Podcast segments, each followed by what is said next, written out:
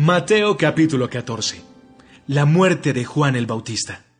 En aquel tiempo, Herodes Antipas era gobernador de Galilea. Y cuando supo lo que la gente decía acerca de Jesús, un día les dijo a sus asistentes, En realidad ese Jesús es Juan el Bautista que ha vuelto a vivir. Por eso tiene poder para hacer milagros. Tiempo atrás, Juan el Bautista le había dicho a Herodes, Lo que has hecho no está bien. Herodías es la esposa de tu hermano Felipe, y tú se la quitaste para casarte con ella. Entonces, Herodes se enojó contra Juan y ordenó que lo arrestaran, lo encadenaran y lo pusieran en la cárcel. Herodes quería matar a Juan, pero no se atrevía a matarlo porque le tenía miedo a la gente, pues muchos creían que Juan era un profeta. Cuando Herodes celebró su cumpleaños, la hija de Herodías bailó delante de los invitados. A Herodes le gustó mucho el baile de la muchacha. Por eso prometió darle lo que ella le pidiera. Herodías escuchó eso y convenció a su hija de que le pidiera a Herodes la cabeza de Juan el Bautista.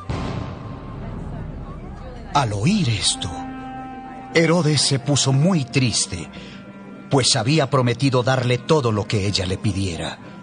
Y no podía romper una promesa hecha delante de sus invitados. Así que no tuvo más remedio y ordenó a sus sirvientes que le dieran a la muchacha lo que pedía. Entonces los sirvientes fueron a la cárcel y le cortaron la cabeza a Juan.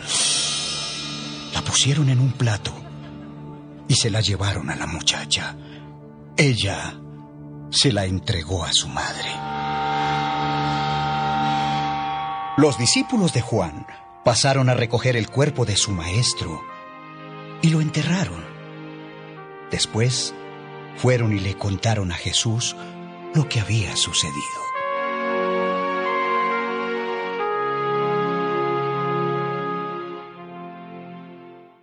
Jesús da de comer a mucha gente. Cuando Jesús oyó lo que le habían hecho a Juan el Bautista, subió a una barca y se fue a donde pudiera estar solo. Cuando la gente de los pueblos cercanos supo que Jesús se iba, lo siguió por tierra. Jesús bajó de la barca y vio que allí había una gran cantidad de gente. Entonces tuvo compasión de ellos y sanó a todos los que estaban enfermos.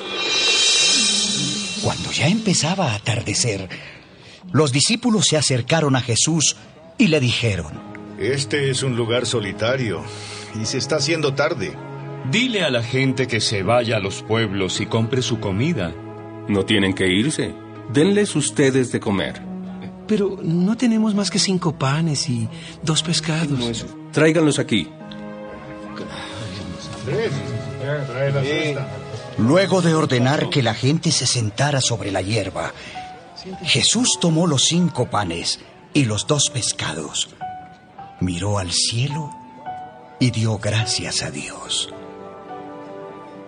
Después partió los panes y se los dio a los discípulos para que ellos los repartieran a la gente. Todos comieron hasta quedar satisfechos. Y cuando los discípulos recogieron los pedazos que sobraron, llenaron doce canastas. Los que comieron fueron como cinco mil hombres, además de las mujeres y los niños. Jesús camina sobre el agua.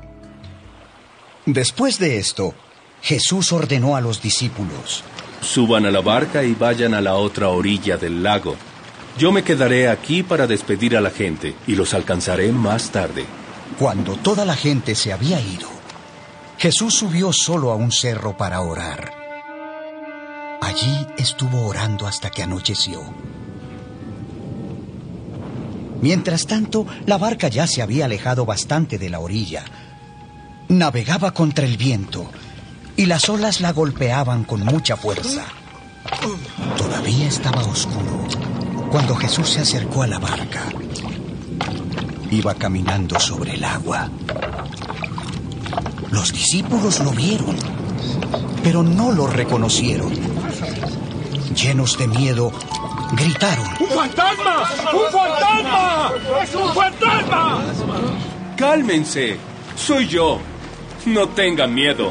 Señor, si realmente eres tú, ordena que yo camine también sobre el agua y vaya hasta donde tú estás.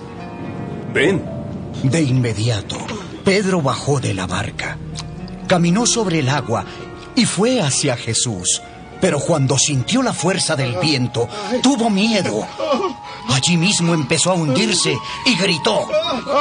¡Señor! ¡Pedro! ¡Sálvame! Entonces Jesús extendió su brazo, agarró a Pedro y le dijo. Pedro, tú confías muy poco en mí. ¿Por qué dudaste? En cuanto los dos subieron a la barca, el viento dejó de soplar. Todos los que estaban en la barca se arrodillaron ante Jesús y le dijeron, Es verdad. Tú eres el Hijo de Dios. Sí, sí, tú eres el Hijo de Dios, Señor. Jesús sana a los enfermos de Genezaret. Jesús y sus discípulos cruzaron el lago hasta llegar al pueblo de Genezaret. Cuando los del pueblo reconocieron a Jesús, dieron aviso por toda la región. Entonces la gente llevó a los enfermos a donde estaba Jesús y le rogaban que al menos los dejara tocar el borde de su manto. Y todos los enfermos que tocaron el manto de Jesús quedaron sanos.